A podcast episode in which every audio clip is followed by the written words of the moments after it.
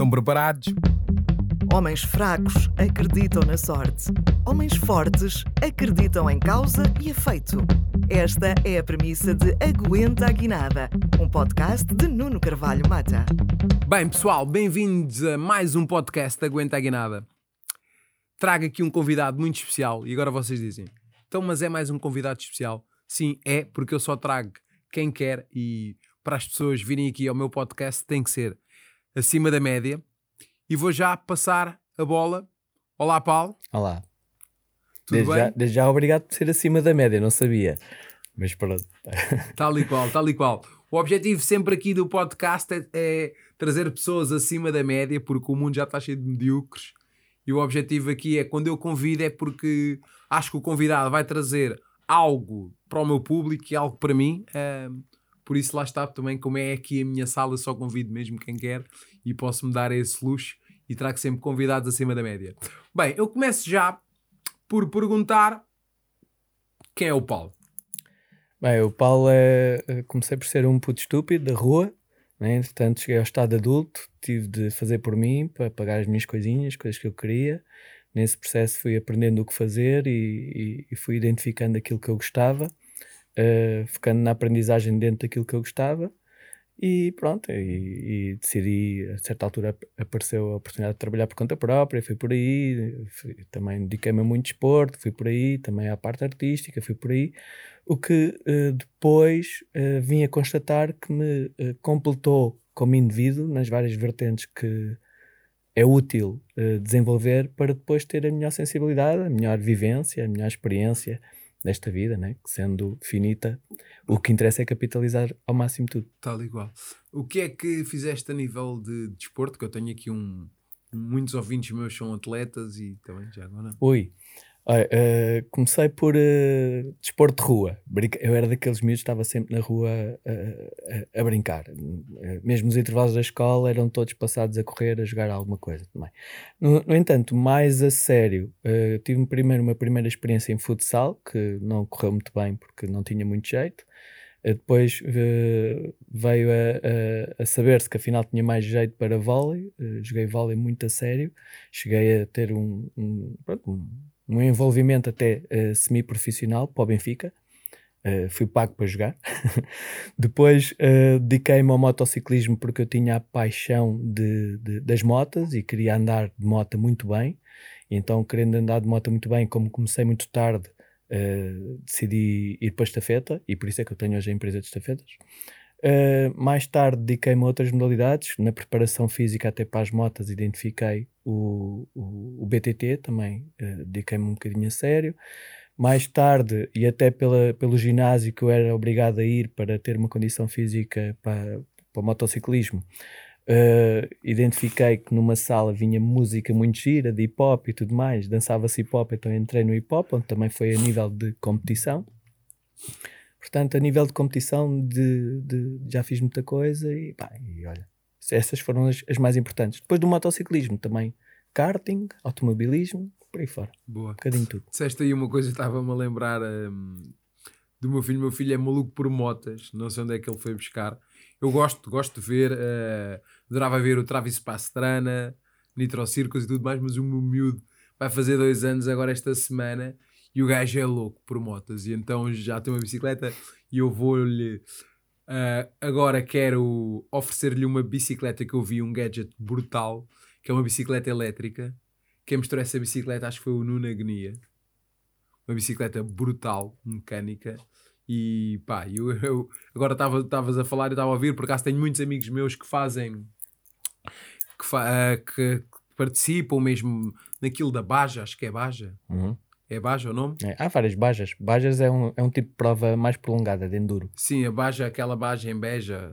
Yeah. É, pronto, e, e tenho uns amigos meus que fazem mesmo e participam e tudo mais, e por acaso é algo que eu estou assim mais ou menos, mais ou menos por dentro. Eu, no meu caso, não sou mais a pendura, mas por acaso é uma coisa que eu, que eu gosto bastante. Bem, então depois falaste aí de um ponto que foi, ok, fizeste o teu percurso a trabalhar por conta própria, meter as mãos, a, as mãos à obra, e depois como é que então vais parar a, à central, pronto, à central de mensageiro. Já agora diz-me uma coisa, que idade é que tens, Paulo? 51. Fazer 51 52 daqui a um mês. Quando, quando- como é que tu vais parar ah, à central de mensageiro? Não é? O porquê, ah, que acho que, é muito, acho que é muito importante, não é só o ir por ir, e depois, pronto, vamos desenvolvendo então esse, esse detalhe. Bem, na altura eu tinha posto eh, na minha cabeça que tinha de trabalhar como estafeta para me obrigar a fazer quilómetros de forma a aprender a andar de moto melhor para aplicar em competição. E como, como comecei a andar de moto muito tarde, já quase aos 18 anos, ah, tinha de ganhar tempo ao tempo perdido, porque a maior parte do pessoal que anda na competição anda de moto desde os 5, 6, 7 anos. Uh, nessa, nessa estratégia, empreguei-me como estafeta em várias empresas, até que surgiu uma oportunidade de trabalhar na empresa Central Mensageiro, que na altura não estava constituída como empresa, usava o nome Central Mensageiro, mas eh, numa base de empresário nome individual. Uh, essa uh, empresa operava no Cacém, que era onde eu morava na altura, Aí, e uma coisa levou à outra e comecei a, a trabalhar lá. Boa, tocaste aí num, num ponto muito importante que eu tento fazer isso a nível de desenvolvimento pessoal e tento passar isso aos meus clientes, que é tinhas um propósito. Tu não vais parar à central mensageiro por acaso, mas sim porque querias reutilizar o teu tempo para enquanto trabalhavas estares a aprender. Ou seja, as pessoas ficam-se a desculpar que não têm tempo e que têm que trabalhar, e tu aliaste um trabalho que iria trazer uma remuneração. O trabalho era o trabalho de estafeta, mas com o propósito de aprenderes a andar melhor de moto, teres horas para, para andar de moto. Na verdade era dois em um. Eu não só queria andar muito de moto, mas por isso também podia me pregar-me a entregar pizzas ou assim, mas eu também queria saber como é que as empresas funcionavam. E, e então eu pre- empreguei-me inicialmente a fazer a distribuição de uma empresa que fazia eh, previsões e, e diagnósticos dentro do mercado de valores. Portanto, houve uma altura que eu tinha esse trabalho eh, para ter um contacto com quem tratava do mercado de valores, que eu tinha curiosidade, mas não sabia investir. Uh, depois empreguei-me no período normal uh, numa empresa de, uh, que era a Business Directions, uh, de marketing e publicidade e ativação de marca e tudo mais, para também saber como é que funcionava essa questão.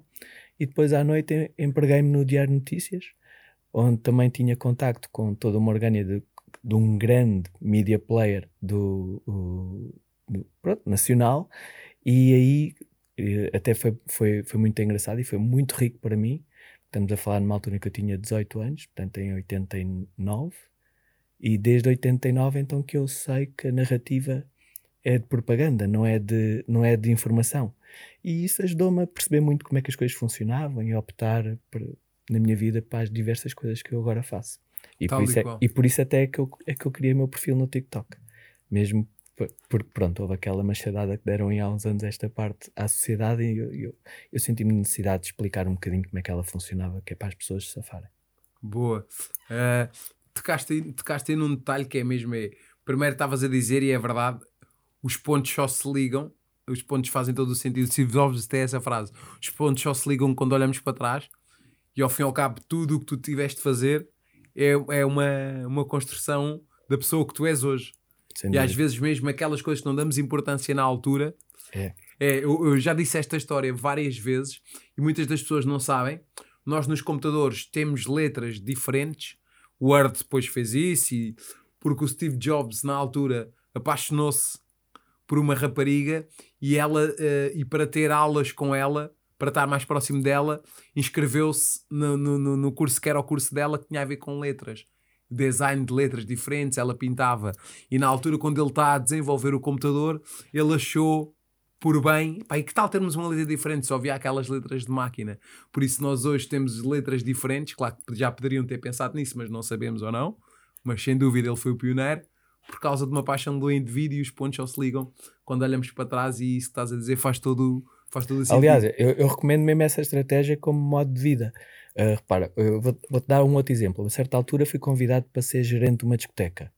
Uh, uh, queriam, no fundo, aproveitar o meu networking, que eu, na altura trabalhava muito com DJs e bailarinos, e também já, já, já tinha a central mensageiro, portanto já tinha alguma experiência de gestão. Quando, quando me convidaram para ser gerente da discoteca, fui também tirar o curso do, do MAI, do, de segurança, e de, de cocktails e flare bartending. Não, não para aplicar, obviamente, mas para saber ver se esse trabalho estava a ser bem feito. Tal igual. Eu pensei, há uma das coisas, eu por acaso estava a ouvir aqui uma, uma reportagem já, já há um tempo, um, um podcast há um tempo, do, pá, agora não me lembro do, do nome deles, está-me a faltar o nome, mas é do, são do Sushi de Lisboa, é, do, não é Nori, é o Sushi Atom, e um dos sócios, ele estava a dizer uma coisa que é, eu hoje sei gerir melhor a minha empresa porque eu fiz tudo na empresa. Eu comecei claro. do zero, claro. fiz o sushi, fiz a cozinha, trabalhei na cozinha, entreguei o primeiro sushi, fiz tudo. Não há uma tarefa na minha empresa que eu não tenha feito. Claro. Por isso eu depois, por isso é que eles construíram uma boa empresa e porque ele sabe os detalhes. Eu entendo. Sabe os detalhes. E, era, e é uma das coisas que eu também falo. Eu participo.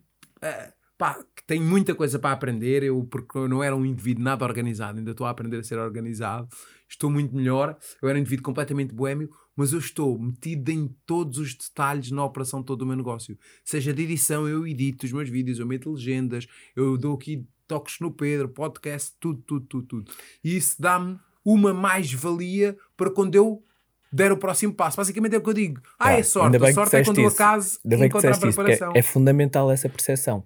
Quando deres o próximo passo. Porque uh, nós, nós, nós somos criaturas de hábitos. E, e, há uma pessoa que nós temos de ser no início, na construção de tudo, e claro, quanto mais nos envolvemos com todos os, os todos os caminhos, todos os ciproquós do, do, daquilo que tem de ser feito, eh, depois às vezes até nos viciamos e habituamos a isso. E chega uma altura que para ganhar escala temos de fazer o, o tratamento completamente largar. inverso, é largar. é largar. E isso é muito difícil para a maior parte dos empresários. É, é uma aprendizagem que a maior parte dos empresários não consegue fazer. Tens toda a razão, tocaste num detalhe. Pá, eu quero largar logo, eu não quero perder tempo, a minha cabeça é criativa, eu não sou... Uma das coisas que eu estava a ouvir ontem no, no no podcast que tu gravaste com o Ricardo Matos e é uma grande diferença entre empresário. Eu sou empreendedor, eu sou um criativo. Eu não sou empresário, eu não sou metódico. Eu, a minha cabeça é para estar com ideias e depois vou precisar de outras pessoas com mais disciplina do que eu, com mais metodologia para fazerem esse tipo de tarefas. Pá, um livro também que abriu muito a minha mente é aquele do Tim Ferriss.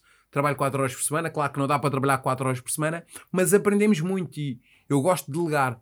Tu tocaste aí numa coisa que é, que é, muito, é muito engraçada e é verdade. E eu uh, me identifico bastante com muitas coisas que tu dizes. Um, eu estava num almoço de empresários, uh, empresários grandes com empresas grandes, mas que um dos empresários podia dar um passe maior e não dava por causa que não era capaz de delegar.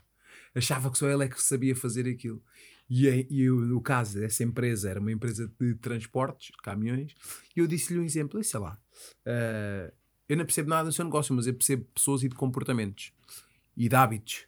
Uh, e por acaso eu tenho alguma noção do negócio, mas quis entrar assim. Mas eu vou-lhe dar um exemplo. Uh, eu fiz uma visita de estudo a uma empresa parecida com a sua, que é a Luís Simões. E a Luís Simões, para crescer, ele teve que delegar. Se ele ficasse a querer fazer tudo, é que ele estava no almoço e estava a atender telefonemas de pessoas que era para me dar um pneu camionista, pá, agora aqui o pneu, anda está cá o indivíduo do frete, onde é que eu vou entregar, onde é que não vou entregar? Isso, é lá, isto vocês já não devia passar por ti, estamos a falar de um indivíduo com mais de cento e tal caminhões. Estás a ver? É este tipo de resistência. Sem dúvida, é, é aquilo que eu falava há pouco. É, é, aliás, é, eu faço uma distinção também, que eu já percebi que já fazes, entre os, os, os que têm instinto empreendedor e, e os, os que são empresários um, um empresário tem de estar disposto a, a redefinir-se ao longo do tempo de acordo com o desafio. Seja o desafio interno, da sua própria estrutura, seja o desafio do, do, do, do universo dos seus clientes. E, e, para isso é fundamental que saiba e que conheça muito bem o seu negócio, que saiba todos os trâmites do seu negócio, mas também é fundamental que reconheça em si aquele que tem de ser o papel para deixar a sua empresa seguir o caminho que tem de seguir. Tem de ser uma pessoa no crescimento, tem de ser uma pessoa na regressão, tem de ser uma pessoa diferente na expansão. E isso é muito complicado de aprender. Porque, porque o, o crescimento às vezes dura 10, 15, 20 anos. A regressão são aqueles períodos em que temos de conter para alguma coisa. Eu, eu vou dar um exemplo. Imagina aquela empresa que corre muito bem durante muito tempo. A pessoa, porque a empresa corre muito bem, a pessoa já se, já se acha empresário. No universo dos empresários experimentados, todos eles não respeitam ninguém que não tenha passado por mal. Portanto, aquele que está só com o caminho todo positivo ainda não é empresário. Ainda tem de aprender duas válidas lições. Uma delas a regressão, que é a readaptação para quando sai do paraíso e depois volta a passar outra vez Eu estou a passar a segunda. É, Estou a, bem. passar- estou a passar. Fico contente por ti, porque são precisas três. Estou a passar agora à segunda, mas, pá, mas esta está-me a ensinar tanto Claro. que há erros que eu não vou já cometer eh, Claro. por uma simples razão. Tu tocaste aí numa coisa, eu estava a me lembrar que é eh, há uma frase que é mais ou menos assim, eu vou tentar reproduzir, que é ehm, empresa pobre, dono pobre. Empresa rica, o dono tem que ser pobre à mesma. Empresa eh, multimilionária, aí o dono já pode ser eh, rico. Entre aspas. É uma frase mais ou menos assim, mas isto para dizer o quê? Não é bem assim, mas isto para dizer o quê? O problema é que muitas das pessoas querem viver já, veem alguma coisa na empresa e querem viver já Lá está. no nível. Lá E- está. Não, mas isso está certo. Isso está certo. Porque a, a riqueza, e há vários tipos de riqueza, né? E é difícil, é uma definição sempre Claro, difícil. tal e qual. tal riqueza qual, para cada um é o que cada um Exatamente. definir que é para si tal riqueza. Mas a, a riqueza não advém do trabalho, seja ele por conta do trânsito, seja ele por conta própria. Porque eh, também aí tens necessidade, numa, numa sociedade da forma como está montada, sempre de exponenciar, de catalisar. E então, se também não fores aquela pessoa com abertura suficiente para perceber um bocadinho de investir, seja o setor em que for, também ficas limitado àquela receita. Tal e qual. Completamente. E pronto. E vais Eh, adaptando o custo da tua vida àquela receita. Tal e qual. E eh, nós temos que, sem dúvida, é. O Jeff Bezos é o Jeff Bezos porque teve que comprar horas de outras pessoas. O tempo dele é limitado, só tem 24 horas. E se nós ficarmos só a focar no O trabalho, tempo dele, eh, deixa-me só dar-te uma perspectiva. O tempo não é limitado para ninguém. O tempo é linear para toda a gente. como assim? Sendo o tempo linear, se é linear, não é limitável. Mas como é que tu defines, explica-me isso melhor do Isso é só linear? uma questão de perspectiva, é quase filosófico. Não há ninguém com mais tempo de ninguém. Sim, é isso que eu estou É a porque é dizer. linear. O que eu estou a querer dizer é, o que eu estou a querer dizer é o seguinte. O que eu estou a querer dizer é, todos nós temos as mesmas 24 horas. O segredo Certo. está no que é que fazemos com essas 24 horas. Tal e qual. Porque 24 horas para ti pode não dar-te para nada e eu alocar melhor o tempo e produzir muito nas 24 horas. Eu vou-te dar um exemplo disto. Eu, eu, eu sempre fui, eh, em tempos, fui uma pessoa muito ansiosa. Eh, Não, não sabia bem gerir a minha ansiedade.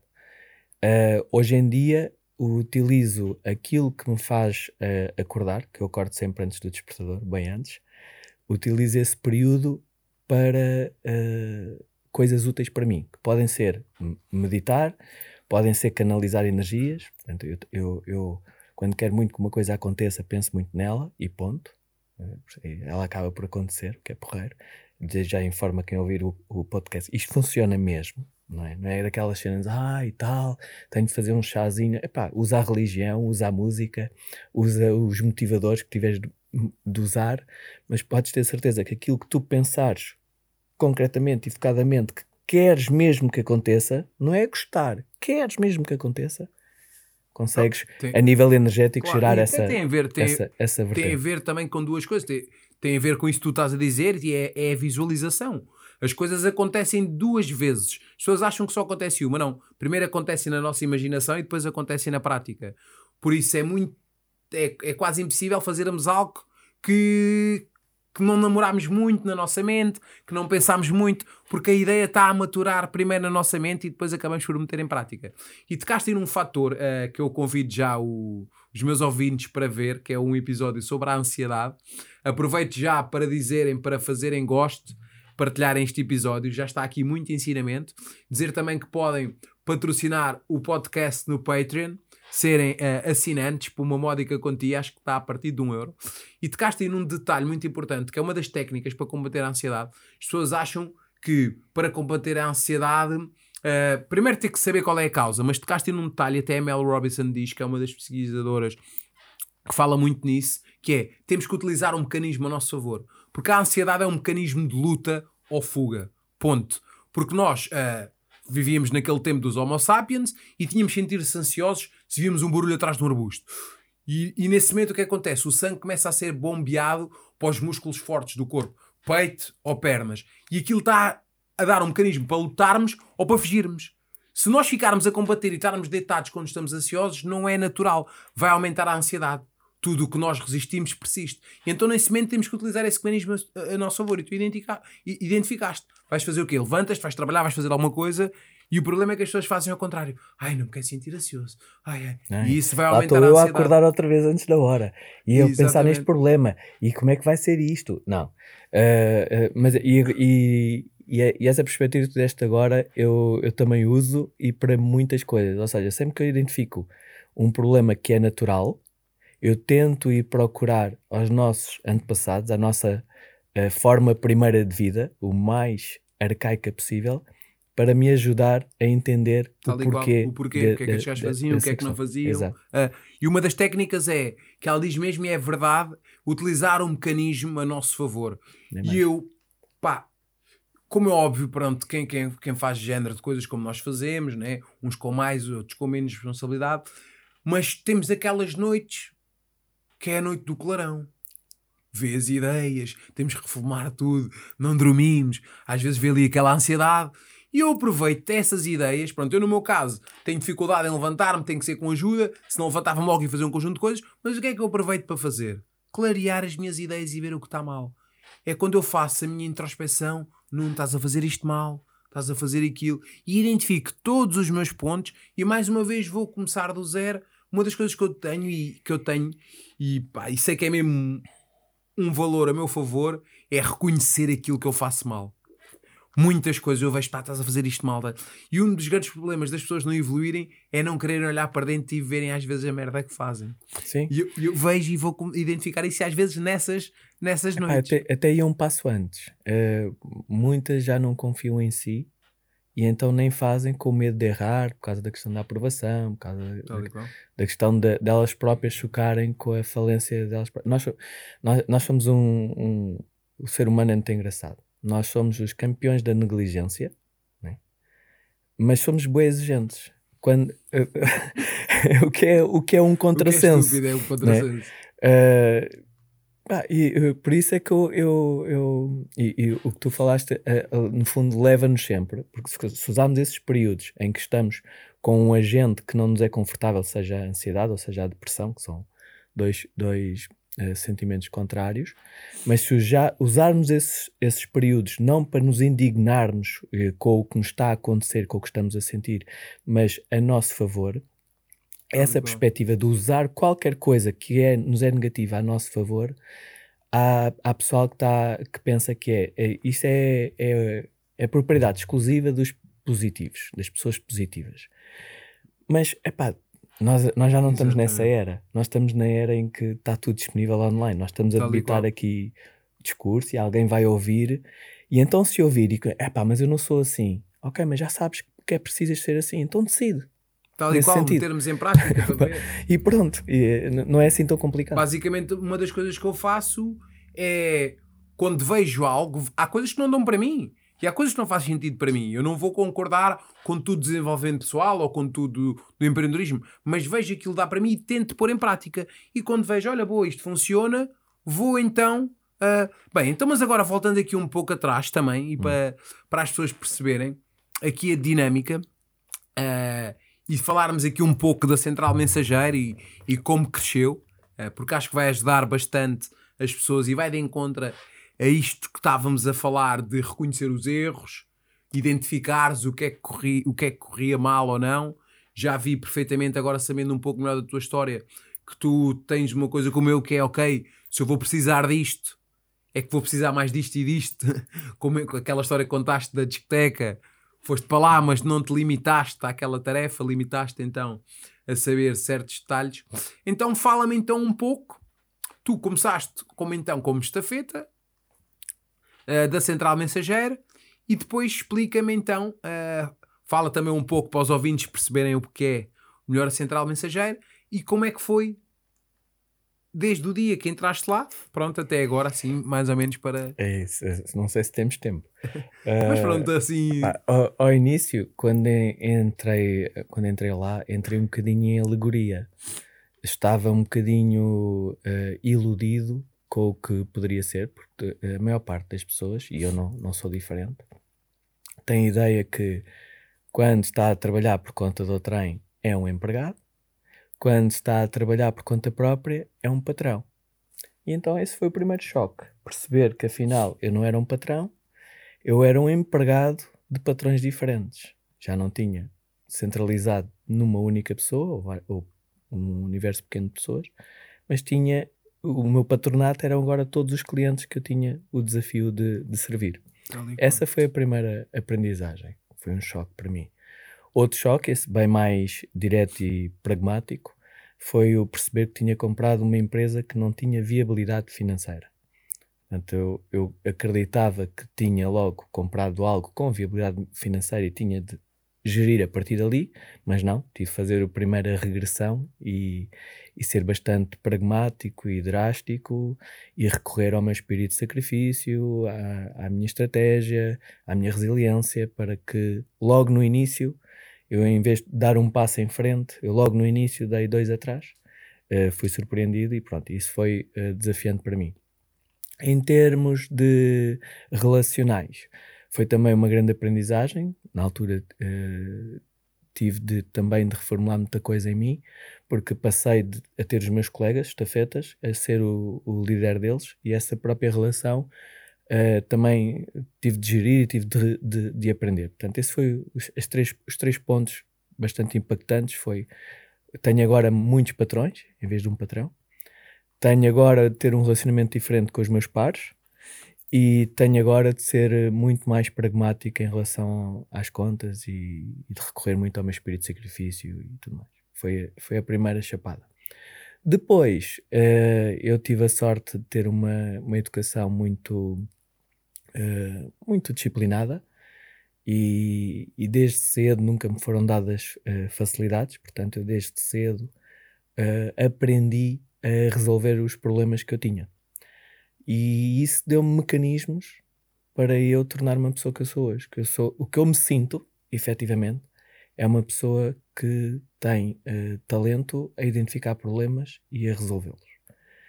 Eh, e, e a solucionar eh, coisas. No fundo, eu sou um solucionador de coisas. Vá. e e nesse, nesse caminho que eu percorri, e depois também ajudado por outras experiências que eu tive noutras áreas, como o desporto e como a, a, a dança, a parte artística, complementaram-me como alguém que tem jeito para agir e interagir com pessoas. Portanto, com a, com a vertente de identificar problemas e arranjar soluções e a, minha natural aptidão para lidar com pessoas, eu estou mais ou menos blindado para tudo o que é necessário em termos da central mensageira. Porque conheço o processo todo, É. porque fui estafeta, porque conheço muito bem como é que o meu cliente opera dentro dos setores que eu domino e então arranjo sempre soluções porque penso até por eles e antes deles. Pronto. Bem, pessoal, fazendo aqui uma, uma explicação, se calhar para quem não está a entender, que há sempre os mais distraídos. O Paulo tem uma transportadora. Isso. Eh, eu conheci o Paulo através do, do TikTok e neste momento sou cliente do Paulo. Eh, a, a empresa funciona lindamente. Eh, no meu caso, lá na rota, quando passa lá na loja, é uma senhora e ela passa lá ali tipo um relógio. Às vezes ela está ali a dar a volta e por norma eu mando as coisas à tarde, mas às vezes, como ela está a dar ali a volta, passa também a hora do almoço, ver se nós na loja temos alguma coisa para, para enviar. É uma senhora bastante simpática. Eu disse: Olha, mas ainda não está pronto. Que eu, porque eu às vezes meto as coisas na plataforma e depois um dia estava a acabar de pôr e ela chegou logo. E eu não tinha as coisas preparadas. É uma coisa que nós recomendamos aos nossos clientes: crie na plataforma só quando já está pronto, porque nós passamos logo a seguir. Um, um indivíduo aprende depois com o erro, né? como é óbvio. Eu- a Karina, a minha esposa, estava sempre a dizer: faz lá aí os papéis e não sei o quê, patati patatá, que eu depois embrulho. Não! Que eu já vi que depois eles passam logo e isto não está feito. E aconteceu duas outras vezes. O que é que nós fazemos agora?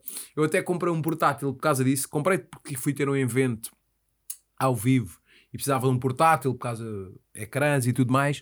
Mas um, um dos detalhes foi para poder estar na loja, lá com a impressorazinha, uh, embrulhar as coisas, então depois uh, imprimir então aquilo na plataforma. Porque uma das coisas que eu notava era assim que entra no, no sistema, vocês acabam por passar porque não sabem se está, Sim. como é óbvio. Sim, se está ali já é uma necessidade levantada, assinamos logo qual, os meios. Tal e qual, tal e qual. Então uh, a pessoa erra duas ou três vezes, mas nada como um bom erro para, para ver o detalhe. Então, então acabámos por mudar isso. Bem, faz, como já explicámos também o que é, o que é pronto, no meu caso é, é por causa também da marca, da Warrior Mata Clothing, uh, que enviou as coisas, pronto, para, para as pessoas. Uh, e agora tocaste num detalhe que foi, pronto, acabaste por aprender tudo, não é? Isso já vão agora quantos anos? 30. Pronto. Fez agora de 1 de maio, 30. Ou seja, uma empresa com 30 anos num país destes, que este país é, epá, não é mesmo para, para. Os empresários têm que ser resilientes, têm que ser 31 por uma linha, e tocaste num detalhe que acho que é o que, já, o que estamos a falar já aqui, já há uns minutos, que nós temos que saber todas as áreas, sem dúvida, o empresário. A escola faz-nos decorar um rio, faz-nos descurar isto, mas não nos ensina sobre finanças, não nos ensina sobre como fazer um IRS, sobre contabilidade, sobre cash flow, sobre nada, e depois nós somos atirados às feras. E temos de aprender. E temos de aprender, sem dúvida. Por isso, uma das coisas que eu digo sempre é: as pessoas, ah, mas eu não sei fazer isso. Pá, não sabes, aprendes. Yeah. Vais ver como é hoje em dia, chegas na internet, explicam tudo. Eu, tudo que vocês veem, por exemplo, do meu negócio, eu faço tudo, desde edição de vídeo, pá, ia mexer mal as mãos e faço sozinho. Por isso as pessoas é, é só desculpas, temos que é ir aprender, meu. Mas é assim, as pessoas não são todas iguais, né? E, claro que não. E, e às vezes em diálogo, e ainda ontem estava numa situação dessas, alguém a dizer o porquê não e eu a explicar o, o onde é que ele ia buscar a informação para tentar ter outra perspectiva em vez do porquê não. E, ou seja, ele a dizer o porquê não e, e a tentar alocar aquilo ao não porque. Yeah. Mas o não porque dele não tinha razão, porque ele não foi buscar a informação. Então ele dizia só porque não. e, epá, e, é, e, é, e é muito engraçado. Eu, eu, eu assim, eu, eu depois interroguei-me porque é que eu ainda perco tempo com estas pessoas. É porque ah, eu a gente às vezes acha que conseguimos mudar o mundo. Tem a ver com oh, oh, Mata, tu tens exatamente o mesmo que eu. Tens uma vertente que é a oralidade. Tens necessidade de partilhar. E eu vi que mais uma vez estava ali a perder tempo simplesmente porque eu tenho necessidade de partilhar. Tenho, yeah. tenho uma vertente de oralidade muito grande. Mas pronto, agora ah. consciente dela também já não faço tanto. Eu também não faço tanto. Olha, eu vou, eu vou, vou, vou, te dizer uma coisa que é. Uh, há coisas que eu faço, eu gosto de ajudar. Eu já fui um indivíduo que eu gostava de um bom debate vou diminuindo, porque há pessoas que não dá para debater. Não quer dizer que eu não gosto, mas agora prefiro fazer um debate contigo, com uma pessoa inteligente, que vê outra perspectiva, que vamos tentar perceber porque é que aquela outra pessoa tem opinião. Eu já não estou para estar a partir pedra na cabeça de um indivíduo que não dá, uh, yeah, porque uh, Dale Carnegie uh, diz que a única maneira de vencer uma discussão é evitá-la. Sim, e, e muita gente, quando entra num debate, entra em modo de doutrinar né? que é o outro, isto passa, é os egos, não é? Um bocadinho a disputar. É. As pessoas não ouvem para perceberem, ouvem para responderem. Yeah. Tu estás a falar, já estou. Não, calma lá que eu vou-te mostrar. Eu já nem estou a ouvir o que tu estás a dizer. Eu vou-te mostrar que eu tenho razão. Entretanto, eu não ouvi nada do que tu disseste. É, é para, para contrapor. É. Mas uma das coisas que, graças a Deus, eu tenho e cada vez tenho mais é. Pá, eu adoro admitir que estava errado. Porquê? É sinal que eu aprendi que estou mais sábio. Porque se eu não ver no passado coisas que eu errei, eu ainda. Se eu não olhar para coisas que fiz no passado e que fiz mal e que fui um estúpido e não sei o quê, eu ainda tinha a mesma cabeça. Claro. Ou uma duas, ou era super evoluído antes, ou não. E o muito provável é claro que claro. não era. É que era um, um cromo e um gajo vai sempre a aprender. Mas há pessoas que têm medo de admitir que estão erradas. E não, uma pessoa se admite que está errada, é sinal que hoje sabe mais do que o que sabia anteriormente. Isso é, isso é uma aprendizagem difícil. Para mim foi, foi e é ainda. É um trabalho constante que eu faço. Claro, é sempre Eu constante. tenho, eu tenho sempre resistência à, à assunção do erro. E eu sempre, é aí que eu uso até a minha, a minha vertente negligente. Faz parte, faz parte. faz parte. Pá, eu, eu sem dúvida eh, era uma coisa que anteriormente agarrava-me mais e agora, pá, cada vez mais tal, tal, Ah, tal. mas, mas, mas quem está na, na, na, range, no, no setor dos fazedores, erra muito, né? Claro. É, Sabes uma coisa? quem está que- nos observadores e nos distraídos quase não erra. Eu, não tô- faço um vídeo, vai lá um indivíduo dizer um detalhe, Claro. um detalhe que estava mal ou que não Claro. estava tão bem. Esquece todo o resto do Olha, que mas por isso até é que eu gosto do TikTok e não gostava do YouTube exatamente porque sentia que do YouTube há uma necessidade de perfeição muito grande. No TikTok a cena pode ser mais orgânica. Sim, é mais rápido. Aliás, o- é, é o um ti- conteúdo o- que consome-se mais O, rápido. o TikTok vem ensinar toda uma sociedade de plataformas eh, eh, sociais, né? de redes sociais, a ser mais orgânico, não é, não é engraçado?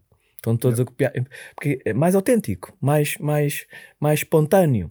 Eh, porque eu, eu, aliás, e quando, quando me dizem, olha, eh, és TikToker, e eu, olha, nem sabia que havia Facebookers, Instagramers, eu sabia que havia YouTubers, mas não sabia que havia. Vocês conhecem alguém eh, Facebooker e Instagramer? não, não. Mas agora É conhecem influencer. TikTokers e É conhecem TikToker, YouTubers. sim, sim, sim. E então, ou seja, o TikTok veio Curioso, dar, nunca tinha pensado de visto desse termo. pronto, veio dar uma roupagem nova a, a como fazer vídeos. Porque quem fazia vídeos no YouTube e sempre deu essa possibilidade de. Sempre deu, quer dizer, mais antes ainda do que o TikTok, de carregares vídeos teus, mas o pessoal sentia necessidade de ter uma capa, ter uma introdução, uma música, uma legenda, um propósito. uma- O TikTok não libertou isso completamente. Não há, há necessidade de ter uma mensagem. Seja ela mais lúdica, seja ela de entretenimento, qual. seja sim, ela sim. de informação, é a mensagem que conta. Ou até só a explanação de alguma coisa, mas se bem que isso depois não tem, acaba por não ter Já visualizações. mudou, mudou completamente. mas, mas no fundo veio dizer isso. Eu, tô, eu estou muito grato ao, ao TikTok porque abriu-me eh, os horizontes muito mais de forma eh, mais direta. Eu, eu, eu, eu, eu até, até faço um jogo com amigos pronto, que vou privando e, e vão tomando essa consciência que o TikTok existe e demais. E eles dizem, mas o TikTok não é só isto. E eu, então vamos fazer aqui: pomos os telemóveis um lado do outro. Eu corro o meu For You e tu corres o teu For You. É E depois vais-me dizer se parece que são as mesmas plataformas. É, é uma plataforma completamente diferente. Não, estamos na mesma. Mas a dele Sim, é diferente Tal da minha. qual, porque ele só vê aquilo. Epá, eu até vou dizer aqui uma coisa. Eh, eu digo isto a toda a gente e agora um amigo meu que vai, um amigo meu ter comprado aí umas casas e ele quer também. eh, ele é vendedor, tirou o curso também de marketing, eh, somos os dois de marketing. E ele quer muito entrar pelo ramo da educação imobiliária. Ele tem comprado umas casas, está a correr bem. E eu estava-lhe a falar disso do TikTok. Pá, e sem dúvida o TikTok foi das plataformas que mais me ensinou no- nos últimos anos. Se eu começar a falar do que eu aprendi sobre o ChatGPT, do que eu aprendi tudo em vídeos curtos sobre edição, sobre. hum, Eu agora aqui há. Não vou dizer quando é que é, senão a pessoa vai saber quem é que era, quem é que não era. Vêm pessoas que às vezes trabalham no marketing e aqui e ali em empresas e para aqui e para ali, perguntarem-me coisas que eu assim, "Pá, mas como é que estes gajos não sabem isto? Tal estes gajos é que deviam saber isto. Estão a ser Yeah. pagos a peso de ouro. Yeah. Eu sou o mata que anda aqui ao trambolhão sozinho a fazer as coisas e eu é que sei. Por isso, eu hoje, se eu fosse trabalhar para uma empresa, pá, tinham que me pagar-me um balúrdio. Claro. Tinham que pagar um balúrdio que eu sei todos os detalhes de edição de vídeo, o caption que faz aqui, este faz assim, dou recomendações, este faz automático, este não faz, a inteligência artificial, este faz isto, este faz as imagens. Pá, e isto, onde é que eu aprendi? No TikTok. Porque eu sigo aqueles gajos lá, seja a nível de finanças, seja do que for, certos detalhes e conteúdo rápido. Eu às vezes até fico danado, que é, imagina, se eu me distraio e vejo ali quatro ou cinco coisas do mesmo conteúdo, ele fica-me só já a mostrar aquilo, eu já fico danado. Yeah. Tenho que lá eu outra vez ir educar, fazer uns gostos Yeah. nas coisas, pá, que plataforma tão inteligente. Mas para terminar e passar-te a bola, aquilo, aquela plataforma funciona como o nosso foco. O TikTok funciona como o nosso foco. Onde nós metemos a atenção é aquilo que nos aparece na vida. Se eu pensar só em desgraças, a minha vida vai ser uma desgraça.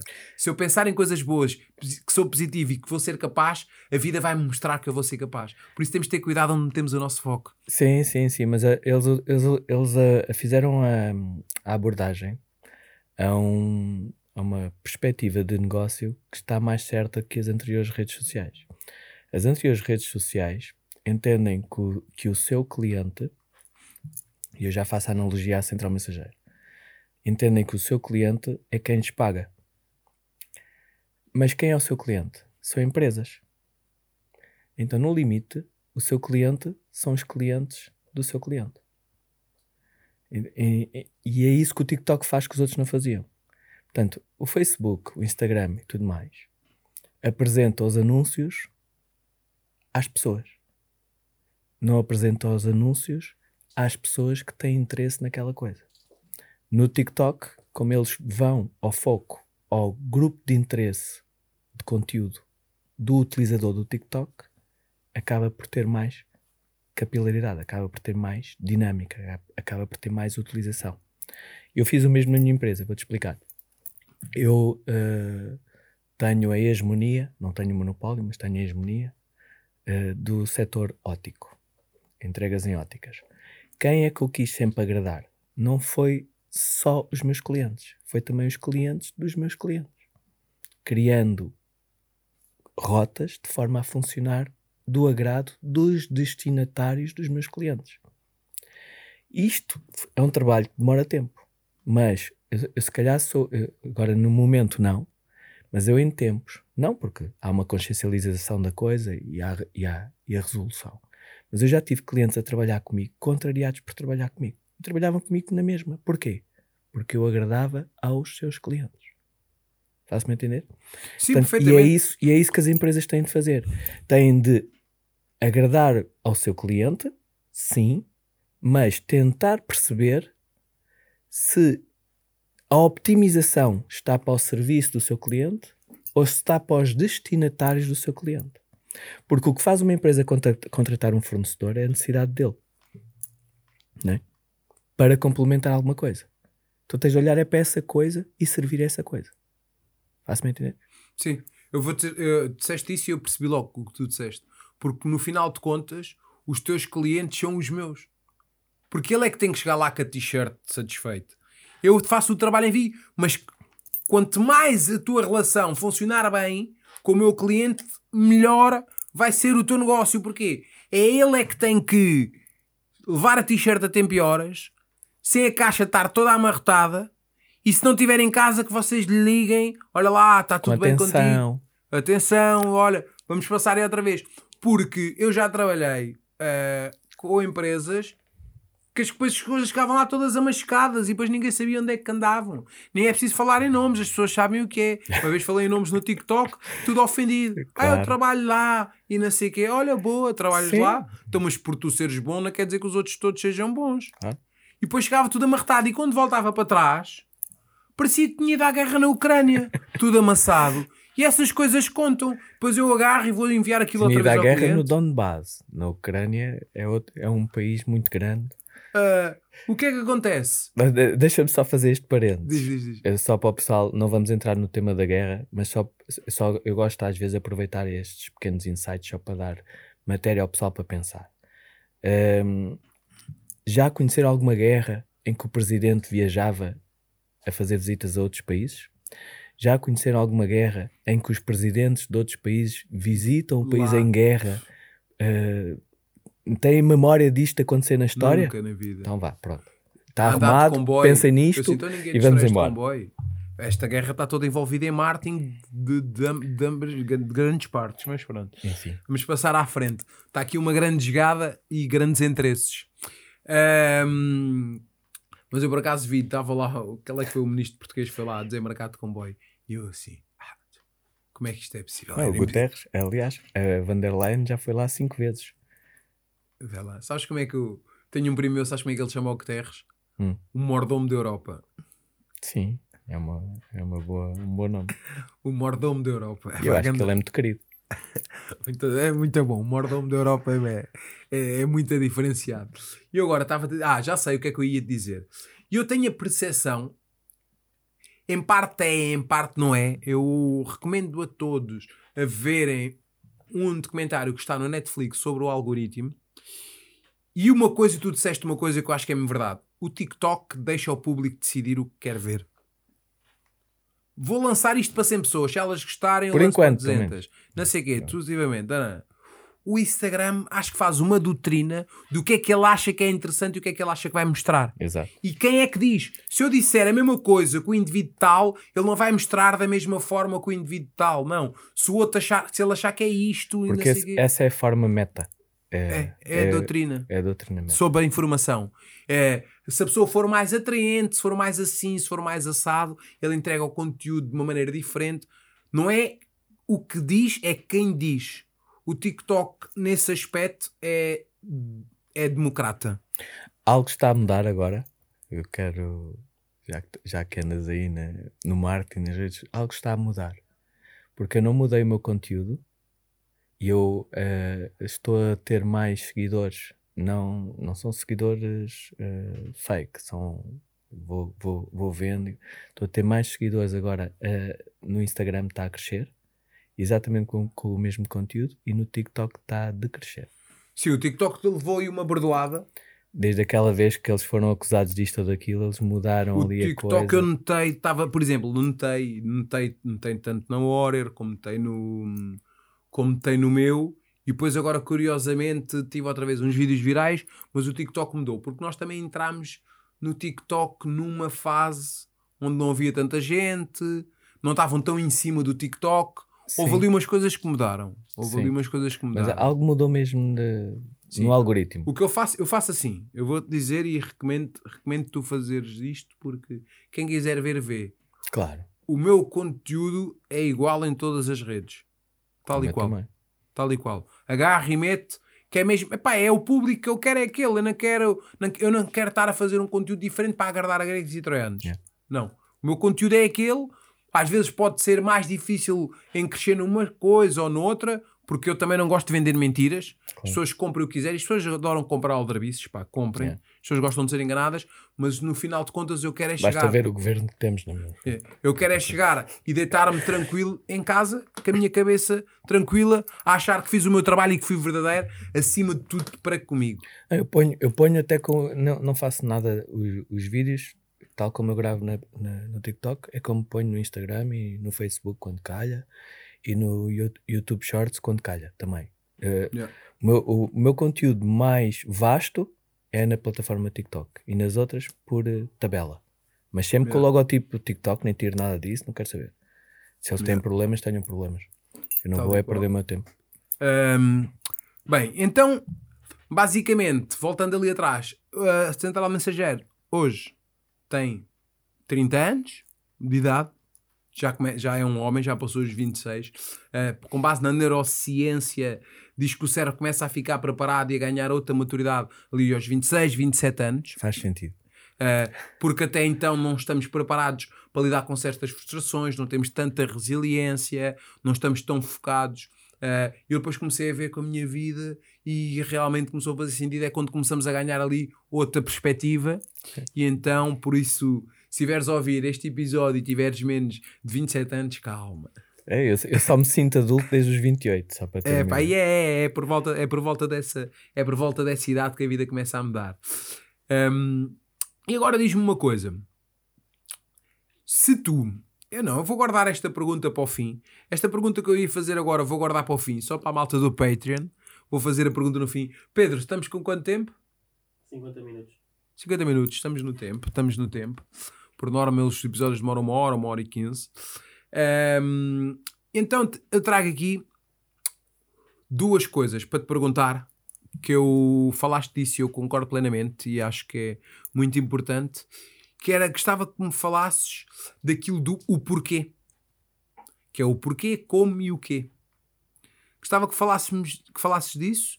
ah, no caso da Central Mensageira, ah, para as pessoas também, para os outros empresários perceberem, para os outros empreendedores perceberem. Gostava que falasses um bocado nisso, porque ao fim e ao cabo, hum, há uma frase que eu não me canso de dizer que é de Seneca, é, um filósofo, que ele já dizia: é, se não soubermos para que porto navegar, nenhum vento é favorável. Exato. Porque ao fim e ao cabo, se um empresário quiser ser empresário para ser patrão, é errado. Vai ter mais patrões do que o que tinha antes, e tu acabaste de dizer que é os clientes, é toda a gente a pedir satisfações. É, temos que prestar contas a muitas mais pessoas. Se trabalharmos por conta de outrem, prestamos contas a um e às vezes nem o conhecemos. Olha, eu uso essa estratégia de pensamento, de raciocínio, mesmo na identificação do que e como e porquê. Uh, e o porquê é, é sempre aquilo que é difícil de, de chegar, é o mais complexo. Mas uh, quando se consegue chegar ao porquê, também abrem-se abrem N soluções e sabemos muito melhor o caminho que temos de percorrer.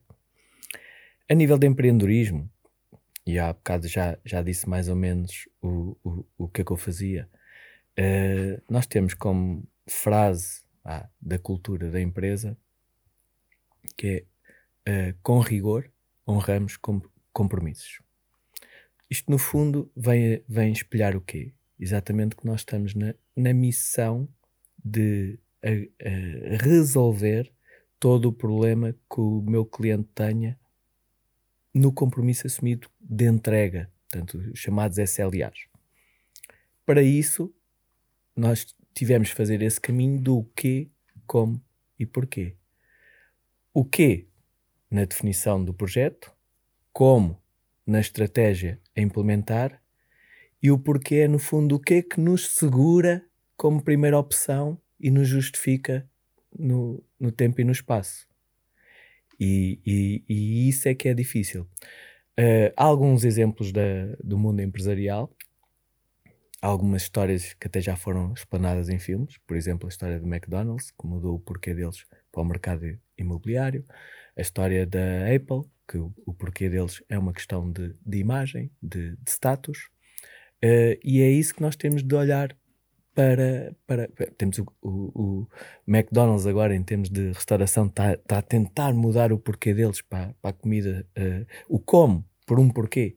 O como, comida mais saudável. Porquê? Porque as pessoas estão mais viradas para essa e coisa. o logotipo em Portugal ser verde. Já não é, é o verde. Exato. Em Portanto, Paris também. Exato. Portanto, se, tu, se, se, tu fores a, a olhar para os negócios, eles têm sempre uma dificuldade em definir o porquê do, do que e do como. Quando nós olhamos para um, uma cadeia de restauração, não vamos pensar que é imobiliário. Quando olhamos para uma, para uma, uh, uh, uma construtora de telemóveis, não vamos pensar que é status. Quando olhamos para uma construtora de carros como Tesla, uh, a maior parte pensa que ele está a, a, a pôr mobilidade elétrica no mundo, mas não está. Está a recolher data, por exemplo, de mobilidade, para, para a mobilidade ganhar uh, informação suficiente para se criar uma automatização e, da mobilidade. Uh, portanto, uh, enquanto toda a gente pensa que está, que está a fazer-se um, um, um porquê, aquele porquê muitas vezes é o como.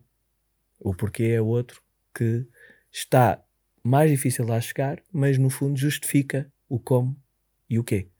A diferença é mesmo isso, prolonga-se no tempo e no espaço. Porque é que a Apple, embora tenha montes de concorrentes. A Apple tem aquela cena própria, porque com o McDonald's, embora tenha montes de concorrentes, como o Burger King, como a Wendy's, como o, agora os Five Brothers e não sei o quê, continuam eles na cena, uh, uh, na cena própria.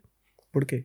Porque eles, o porquê deles é, é muito bem então, identificado. Agora, para ajudar aqui o público, uh, na, no, no, no, na tua empresa, diz quais é que são as três que é para o público perceber então melhor o porquê, o como e o quê. Okay. Para as pessoas perceberem. Ok.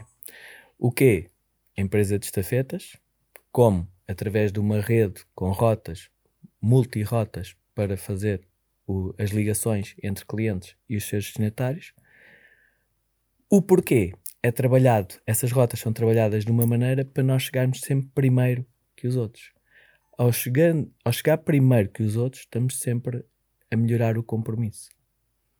Portanto, o meu cliente, sempre que utiliza outra estrutura, não consegue nem chegar mais cedo, nem resolver os problemas no próprio dia. Então, é isso que nós servimos. Então o, nosso, teu porquê é.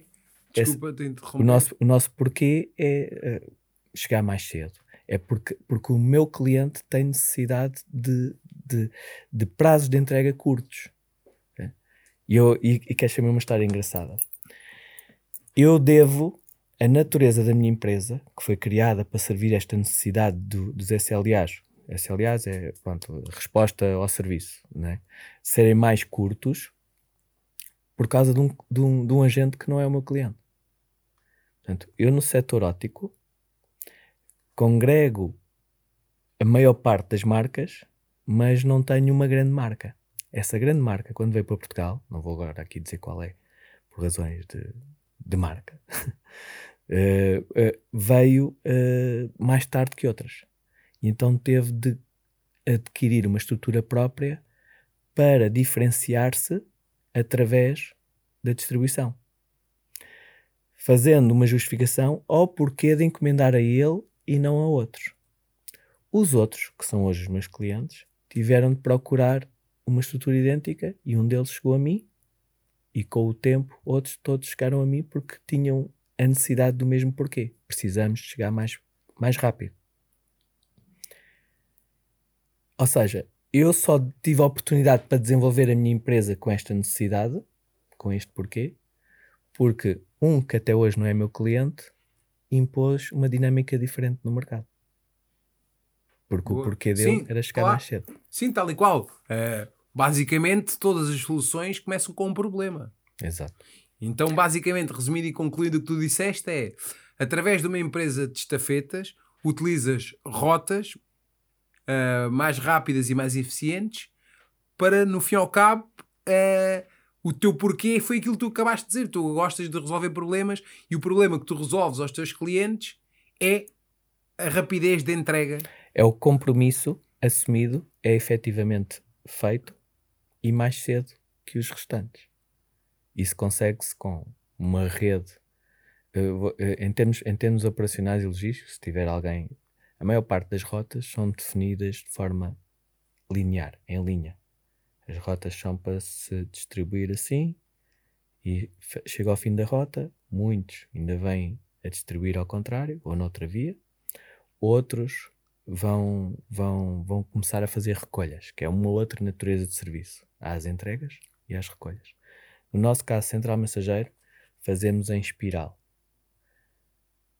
o que é que faz? Faz com que nós chegamos primeiro àqueles que abrem às 9 horas, também chegamos primeiro àqueles que abrem às 10, e como temos multirota, também resolvemos os problemas mais cedo. Como os outros têm uma linha, se há uma não entrega, a resolução do problema só pode ser feita no dia a seguir.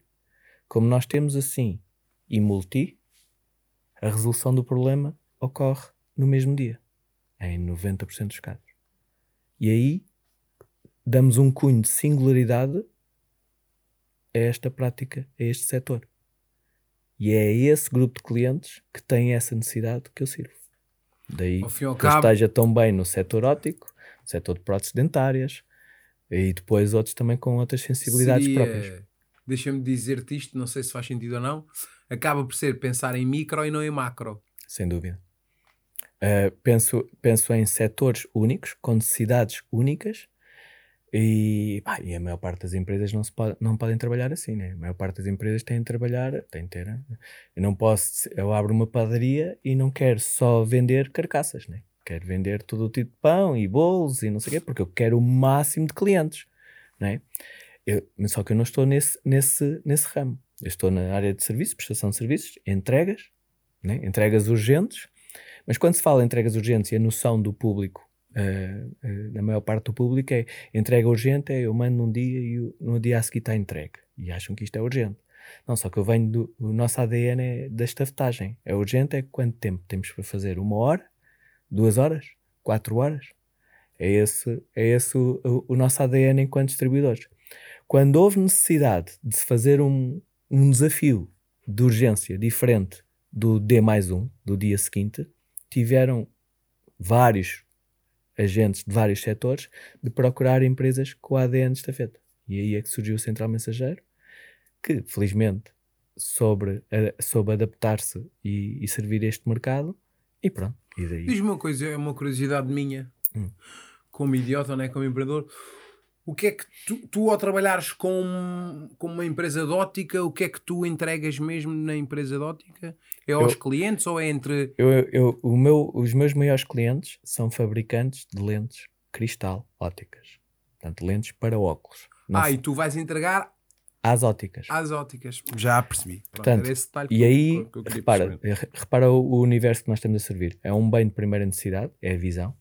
A pessoa que estiver a precisar não está a trabalhar, ou não está a trabalhar tão bem, pelo menos, não está a conduzir, não está a divertir-se, não está a ver social, entretenimento, nada.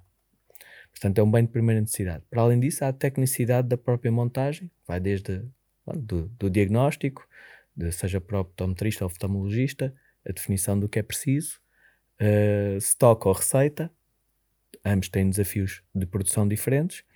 A questão é que há sempre uma janela muito curta para servir. Porquê? Porque é um bem de primeira necessidade, trata-se da visão. Daí que os compromissos assumidos têm mesmo que acontecer. Ninguém que tem falta de visão, que tem miopia e por causa que tem miopia não consegue conduzir à noite, ou não consegue conduzir à noite e de dia, e então não consegue ir para o trabalho, estar a pedir boleias ou ir de transportes, que é uma coisa que não, não lhe apetece, e mesmo ir transportes sem. sem percebes uh, os problemas? Então aí são assumidos compromissos. E compromissos com tecnicidade ainda no destinatário, porque muitas vezes é preciso montar, biselar a lente, pôr no óculo. E ao compromisso assumido, vai a, vai a pessoa fazer o optometrista, faz a consulta, emite-se a encomenda, a fábrica trata disso e manda por nós. Então, se o ótico diz, pronto, já tenho as suas lentes, vai de manhã, tenho as suas lentes, logo às 6 da tarde, ou amanhã às 11 da manhã. E depois, se isso não acontece, estamos a falar de um bem de primeira necessidade, muito íntimo, que afeta toda a vida da pessoa. Por isso é que os desafios são importantes e, e por isso é que tem de haver rigor no cumprimento Tal igual. disso. Tal igual. E os meus parabéns por isso.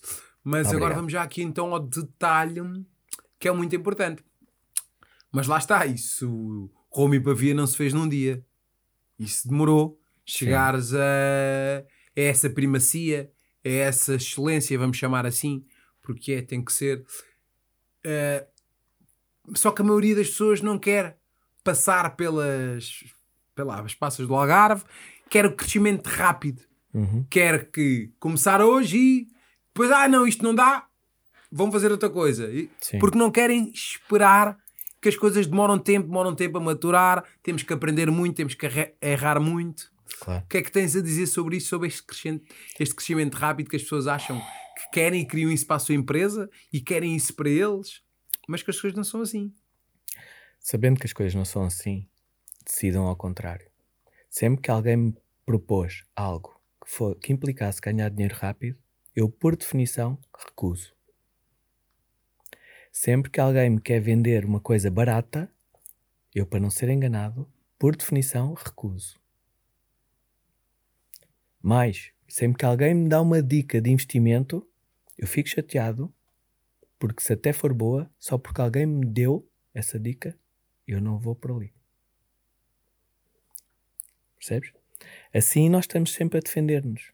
Estamos a defender-nos da desilusão, estamos a defender-nos do engano, estamos a defender-nos de um monte Tal de coisa. igual. Portanto, não aceitar o facilitismo, não aceitar, não aceitar e opa, uh, criei um negócio e este negócio vai. Aliás, de, um, uh, no meu negócio em particular, que é a prestação de serviços, na prestação de serviços o desafio é brutal, que as margens são muito pequenas, os custos são todos imediatos e os proveitos são todos a prazo. Infelizmente em Portugal temos uma disciplina de pagamento muito, muito fraca. É, então é muito. Uh, pode ser fatal para uma estrutura como a, como a nossa o crescimento rápido. Já houve. Uh, foi uma das minhas aprendizagens quando eu andava a estudar para como ser empresário. Foi exatamente ler biografias de empresas que correram bem e de empresas que correram mal para perceber o que é que eu tinha de evitar. E uma das coisas que eu aprendi a evitar no meu setor foi o crescimento rápido. Houve vezes que me foi apresentado o, o, o, coisas que me implicariam em rápido crescimento e eu não me iludi com, a, com, a, pronto, com, com, o horizonte que aparentava ser risonho exatamente porque sabia que aquilo poderia ser fatal para nós. Então eu sempre preferi crescer devagar. Tal e qual. Tocaste em duas coisas que eu acho muito importante dizer para as pessoas. As pessoas têm que desconfiar, eu até vou falar ali um bocado para a câmara, têm que desconfiar do crescimento rápido. Tudo que tem valor e vai trazer resultados duradouros demora tempo a ser construído. Não existe músculo sem dor. Não existe uma empresa estável, sem fracasso, sem desilusões, sem percebermos o que é que correu mal, qual é que é o processo, porque se de um momento para o outro, eu digo isto várias vezes, nós tínhamos um cliente e passarmos a ter 200 ou 1000, nós não tivemos que passar pela dor dos 5 clientes, dos 10, dos 11, dos 12, dos 13 e não dá, não é execuível. Temos que passar pelas dores desse processo de crescimento para saber lidar com 200. Para sabermos lidar com 200, no mínimo tivemos que lidar com 170 ou 190. Porque senão, de um cliente para 200, são não sei quantas chamadas, são não sei quantos sites, são não sei quantos programadores, são tudo. E as pessoas acham que, não, ok, ah, não, de vez em quando, claro que há lá um que consegue. De um momento para o outro apareceu tudo e ele, mas É. esse é um. É o Euro Milhões. É um. É o Euro Milhões. Mas a maioria das pessoas não está preparada. Quando não tinha uma estrutura, temos que montar a estrutura. A maioria das pessoas não ganha Euro Milhões. Tal e qual.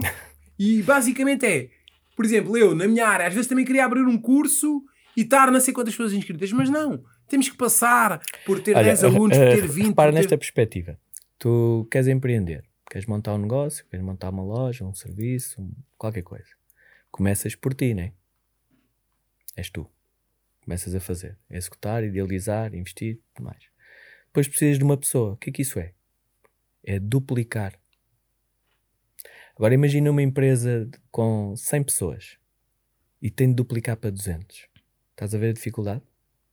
Consegues perceber que vai haver dificuldade? Merda, Então dar porquê que de 100 para 200 vai haver dificuldade e de 1 para 2 não há? Portanto, não há nada rápido. Claro que É. Ima- Imagina, então na prestação de serviço é, é brutal. Ou, ou- ou algo que implique tarefa. A tarefa ocupa tempo e depois o tempo temos, a tarefa temos de delegar. Ao delegar, estamos a acrescentar. Será que temos margem para acrescentar? Num, num mundo tão competitivo? Yeah. Portanto, esse processo é tão difícil crescer Tão de 1 para doloroso. 2 como, como de 100 para, para tal 200. E qual, tal e qual, tal e qual, tal e qual. É, é isso que as pessoas às vezes não têm, não têm a noção. ah, é mais uma pessoa, é mais uh, um ordenado, é mais formação, é mais tempo alocado, é mais compromisso, é tudo, é o tempo despendido para. Epá, olha, eu vou, vou dizer duas coisas brutais. Há bocado estavas a falar e, e quando disseste duas outras coisas, eu vi que eram os valores da empresa. Ah, e queria dizer aqui dois detalhes, a ver se não me esqueço.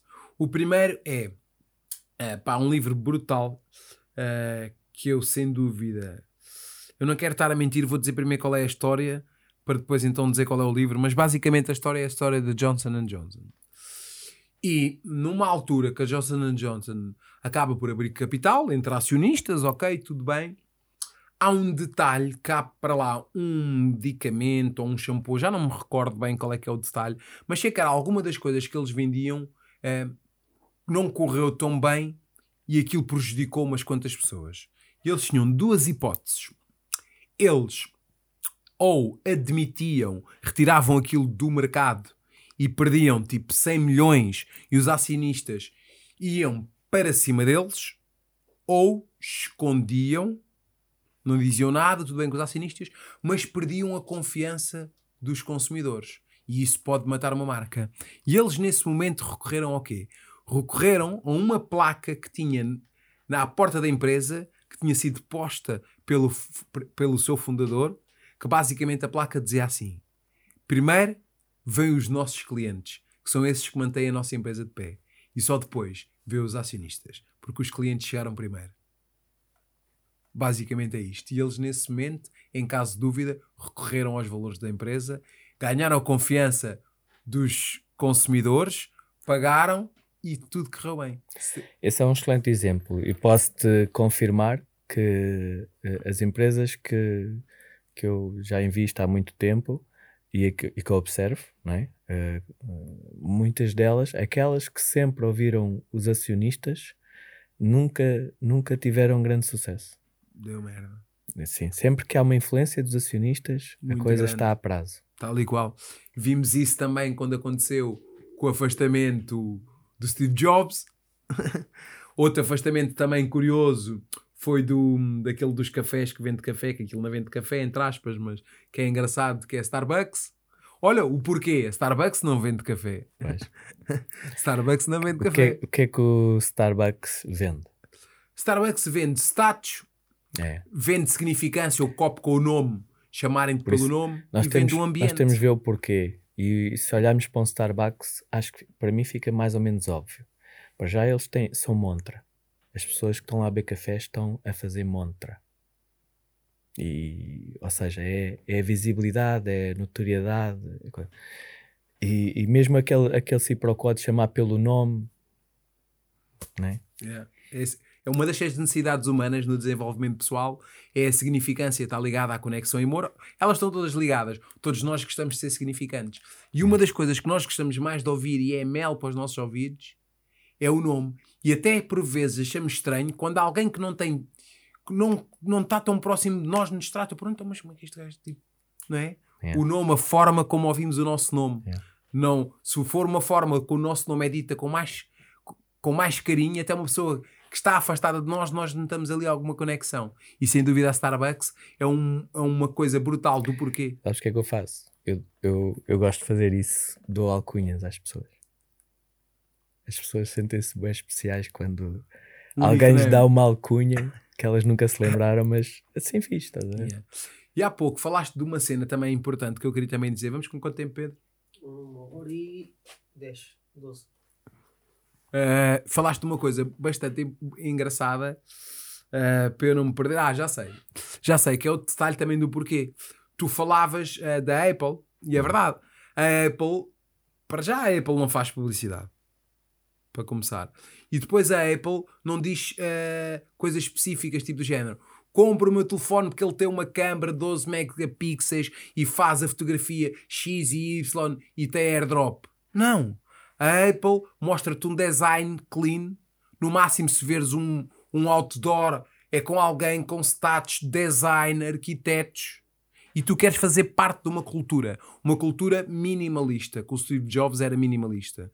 Menos é mais. No entanto, a Samsung já vai dizer. Ou, ou, ou os outros da Xiaomi. Câmara XYZ. Nós, indivíduos de- de- do ecossistema Apple, claro que depois ficamos fascinados com a simplicidade do ecossistema, mas nós não queremos comprar por causa da câmara ter 4 ou 5 ou 6 megapixels. Nós queremos fazer parte de uma cultura e que por acaso depois o sistema é brutal. E, Mas eles não e, precisam de falar e sobre isso. fácil, fácil. E Eu- fácil. Eu, tinha uma discussão com o meu técnico, um dos meus técnicos de informática, que tínhamos sempre assim uma certa, já o conheço há muitos anos, e uma rivalidade. E eu dizia, eu, eu tenho o Apple porque eu não sou técnico informático. Eh, porque é tudo fácil. E, e, ele, e é engraçado porque depois, já o conheço há mais de 20 anos. Pá, o ano passado, num telefonema, ele disse-me: eh, estávamos a falar de vários assuntos, que ele, ele é que trata da gestão de redes da Central Mensageira. Vários assuntos, não sei o quê, e mesmo no fim, vá, tchau, tchau, até mais, até mais, tchau. E ele: olha, comprei um iPhone. E eu: peraí, peraí, peraí, já pronto para desligar. Eu: peraí, é? compraste o quê? Um iPhone. Ou seja, já se converteu. Se, se até aquele ponto, aquele nível Yeah. de especificidade, estão à vontade com tudo o resto, que aquele gajo que vai ve- ver o detalhe, este faz mais isto, faz mais aquilo, faz mais aquilo outro, já lá está, é porque Yeah, todas eu- as outras razões ficaram mais fortes. Eu, pronto, agora tenho tudo Apple e na altura, quando eu comecei a mexer com computadores, né, eu tenho a dificuldade nas mãos, que é os tetraplégicos. eh, uma das coisas que afeta é os movimentos finos, a nutricidade fina, e o Mac tem o Tetrapred. E uma das pessoas, que é o Ricardo Teixeira, eh, que, é, que, é, que, é, que é empresário, é tetraplégico, depois convido-te a ver o episódio dele, que é um ninja também investidor, eh, empresas, compra, venda imobiliário, um ninja mesmo, ninja, ninja. Uma das pessoas que eu me inspirei muito nele também para construir a minha vida, porque o Ricardo é tetra pai, há 30 e tal anos, montou tudo depois, formou-se um ninja do caraças. Já estive aqui sentado e o Ricardo é que disse: tens que comprar um Mac, porque vai-te facilitar o teu trabalho, ter o Teckerpred, ter essas coisas todas. E eu, ah, pá, não sei o quê, tá, tá, tá, tá, tá, tá. comprei, acreditei no gajo, porque tinha ele mesmo em boa conta, acreditei nele, comprei. E depois chego, pr- primeira coisa, chego, ligo à ficha, aquilo está a funcionar. Não é preciso nada, nem cá, preciso de grandes histórias. Ok, está a funcionar. Primeira vez que começo a mexer no, no, no Mac, não, não, não, dava fazer, não sabia fazer nada com aquilo. Fui enganado, não sei o que, o que é que eu fiz. Fui às definições e aquilo dá para tirar as coisas mais complexas até ficar para os movimentos de um tetraplégico. Fui tirando. Não preciso deste movimento no tetraplégico. Tira. Não preciso deste, aquele expande. ah. Meti aquilo simples ao detalhe que não- out- outras coisas, outro computador não faz aquilo. Então um computador que tanto dá para um arquiteto fica simples e detalhado para uma pessoa tetraplégica, sem mobilidade. E agora, curiosamente, quando depois comprei o primeiro telefone Apple, ah, roubaram-me, e agora quando comprei o segundo tive mais tempo com ele, que o outro só tive uma semana, debrucei-me, o detalhe para mobilidade reduzida, para quem quer ser tetra, até poder aumentar as coisas e tudo, pá, esquece, não dá hipótese. E eles não ficam a divulgar aquilo, Não, não é preciso. não é preciso, quando comprares, depois Logo vês. Depois vais ver. Bem, pessoal, o nosso episódio está aqui a ficar grande. Havemos ter out- outra oportunidade para fazer outro remake. Tínhamos aqui 200 mil coisas para falar, que a conversa está boa.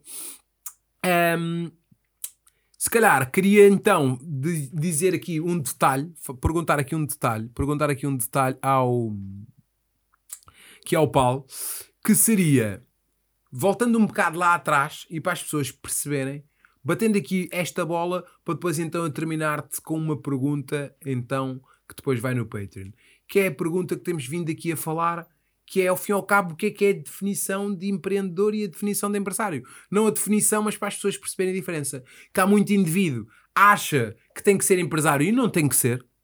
E não tem que ser. E para a pessoa perceber isso o quanto antes para deixar de fazer merda perceber que é empreendedor e que se calhar vai precisar de outra pessoa mais metódica para fazer alguma coisa, e outros perceberem que são empresários e não são empreendedores e vão precisar na sua empresa de empreendedores até para aceitarem as ideias de alguém que às vezes vê que às vezes há aqueles empresários casmurros que isso não vai dar, que é uma das coisas nos hábitos nas empresas é quando se quer mudar algo, os lobos do mar é só, isso não dá, isso aqui não dá.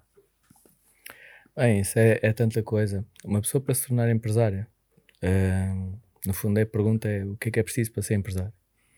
Ah, é preciso ter uma grande flexibilidade ah, de aprendizagem, um desejo de aprendizagem, uma humildade extrema, ah, um espírito ah, de sacrifício. Tem que, tem que ter uma ética muito grande, muito grande, que é uma coisa que se descura hoje em dia e a ética é essencial para se manter o, o negócio e a relação eh, humana, quer seja com os recursos humanos, quer seja com os clientes. Eh, tem de ter uma disponibilidade eh, total a novos desafios e tem de ter uma capacidade muito grande de se inovar, de se re- reaprender, de, de, de, de até mudar crenças para acompanhar o ritmo de mudança que a sociedade tem. Eh, isto por- e, e- e tem de ter uma, uma, eu diria que uma fome de conexão com tudo. Aquilo que, que intervém com o seu negócio, mas também da sociedade em geral.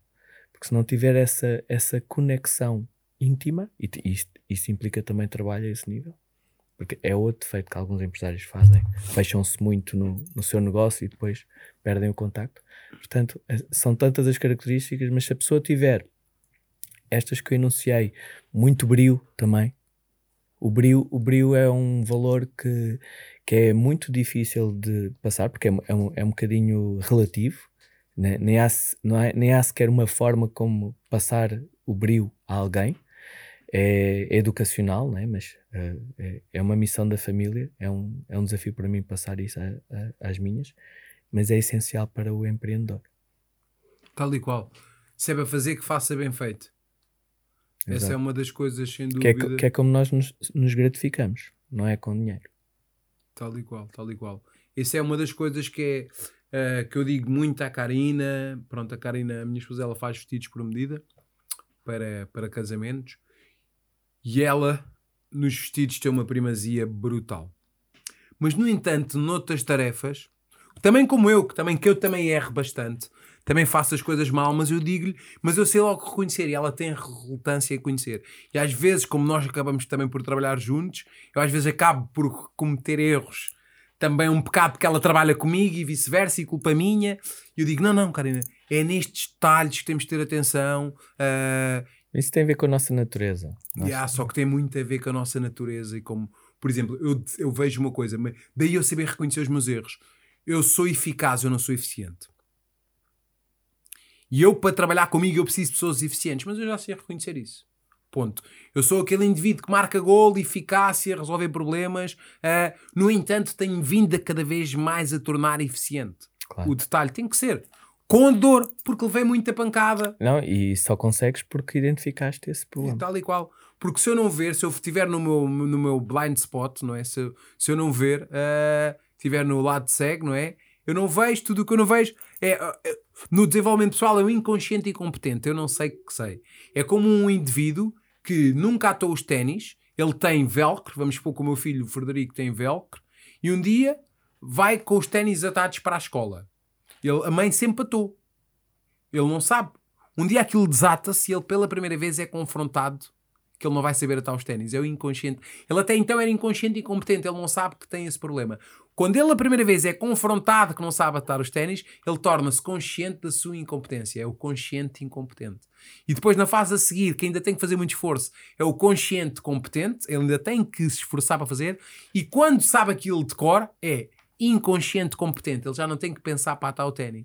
E nós temos que passar por todas essas fases. E isso é duro, é os 4 graus da aprendizagem, é muito duro, mas faz parte, sem dúvida, de todo um processo uh, de crescimento para dizer-te uma coisa antes de fazer-te a última pergunta. Eu há pouco, né, eu agora vou se calhar, não diria que seja o segundo fracasso, mas vou, um, ehm, derivado a muitos erros também, uh, erros que fiz, estou a reestruturar tudo.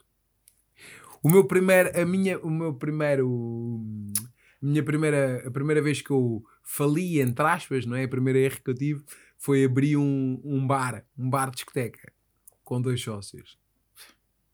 Que desgraça. Uh, porquê? Primeiro, eu não posso trabalhar onde gosto de me divertir. isto, é, isto é, para mim é o primeiro ponto. E depois a gente não percebia nada daquilo. Eu na altura não percebia. Um agora ficou no ramo, aprendeu, sim senhora. Mas eu não era, eu, eu sabendo o que seus, mas ainda bem que eu tive que passar por aquilo. Deu-me uma visão brutal de certos erros que eu não cometi depois, então, quando tenho vindo a desenvolver. Deu para perceber o que eu não queria, que é muito importante. Saber aquilo que não queremos é, e pronto, foi, foi um aprendizado. Não achas que o fracasso acaba por ajudar? Sem dúvida. É, é essencial. É, é essencial. Eu, o, eu, o, fracasso, o fracasso é, o, é sempre o melhor professor. Uh, porque uh, por isso tu disseste, chocamos connosco próprios. E, e, e, depois conseguimos fazer, se, se, se formos inteligentes o suficiente para analisar e vermos o que é que, consegui, o que, é que aconteceu, conseguimos apurar Tal a solução. Igual. Ao fim e ao cabo é, eu quando digo uma pessoa, às vezes pessoas contactam-me uh, por diversos motivos e não sei o quê. Por exemplo, agora estou a preparar uma palestra que vou a um evento que é o SAMSIS no Porto, dia 7. Convido a quem estiver no Porto para ir ver a palestra. É o SAMSIS é uma organização que a palestra é de Borla, vou estar eu e outros, outros oradores, oradores aí em praça. Uh, teve um indivíduo do Brasil muito conhecido, vai estar a Vera Colodzil, entre outros. E é de Borla, por isso podem se inscrever e vem de Borla. E eu estava a preparar agora a palestra e a estudar e ver aqui vários detalhes. E às vezes, quando me abordam, uh, as pessoas querem as técnicas, mas não querem ver a causa. Acham que é técnicas para tudo, mas não identificam a causa, não identificam o porquê de estarem a fazer aquele erro. Porquê é que estamos a ter ansiedade? Ou porquê é que não temos disciplina? Porque antes Primeiro, né, quando tu vais arrumar o armário, arrumar o teu armário, qual é a primeira coisa que fazes? Tens que desarrumá-lo. Tens de tirar tudo do armário para voltar a arrumar. Certo ou errado? Se vais fazer uma faxina na tua empresa, tu primeiro tens de desarrumar. E isto quer dizer o quê? É reconhecermos primeiro o que está mal para depois então começarmos a implementar e ver as, pôr as coisas em prática. E as pessoas não querem olhar para o seu interior, verem aquilo que está mal uh, então acabam, por isso é que as pessoas preferem se distrair com Big Brothers e coisas, estão entretidas com a vida dos outros e não olham para elas e veem aquilo que elas estão a fazer mal. E é, é sem dúvida é impossível evoluir se nós não olharmos para os nossos erros e não, e não, e não admitirmos. E sem dúvida eu percebi logo que não percebia nada daquela porcaria, zero. Muitas das coisas que eu faço eu ainda nem percebo, mas lá está, estou cá para aprender e acaba por ser esse processo de aprendizagem. Bem, Paulo, para não nos alongarmos muito mais, eu queria fazer-te a última pergunta, agradecer-te, perguntar-te onde é que as pessoas podem te encontrar uh, nas redes sociais, qual é o, como é que é o coisa do TikTok. É Lion Talk. Lion, Lion underscore talk ou Lion traço talk. É uma coisa dessas. Mas eh, aparece logo. Sim, depois eu também vou pôr. Vou como, pôr. Também, como também há, já, já tenho alguns seguidores, aparece logo nas primeiras sugestões. Exatamente. Pessoal, também acabar por pedir mais uma vez para fazerem gosto. Se estiverem a ver no Spotify, uh, colocarem 5 estrelas é muito importante a avaliação, porque assim o Spotify entende que o conteúdo é bom e entrega este conteúdo a mais pessoas, a mais pessoas empreendedoras, a empresários, a pessoas que querem evoluir. Dizer também que eu vou deixar aqui o link uh, das plataformas do Paulo, das minhas, e vou deixar aqui o link para o meu curso de desenvolvimento pessoal, que é o Método Guinada. Foi uma mentoria que eu dei que ficou tudo gravado. Uh, se procurarem aqui também no meu YouTube, vão ver os testemunhos de quem participou na, nesse evento e também participaram no evento ao vivo, que é o Guinada Épica, que em breve vamos ter outro evento ao vivo. Podem ver aqui. Seria a entrada mínima para o vosso desenvolvimento pessoal, porque está com uma módica quantia e se querem começar a evoluir, tudo tem um custo, é impossível. Não existe evolução sem um custo. O que quer que seja o custo, vais ter que. Nem que seja o custo físico de treinares ou o custo físico de adquirires algo na tua zona de conforto, nunca vais evoluir. Ricardo, e agora vou fazer a pergunta ainda em on e depois então passamos para o Patreon. E a pergunta é: o que é que tu dirias a uma pessoa, a um jovem que quer começar hoje um negócio e o que é que o Paulo fazia se começasse hoje uh, um negócio do zero? Estão preparados? Homens fracos acreditam na sorte. Homens fortes acreditam em causa e efeito. Esta é a premissa de Aguenta a Guinada, um podcast de Nuno Carvalho Mata.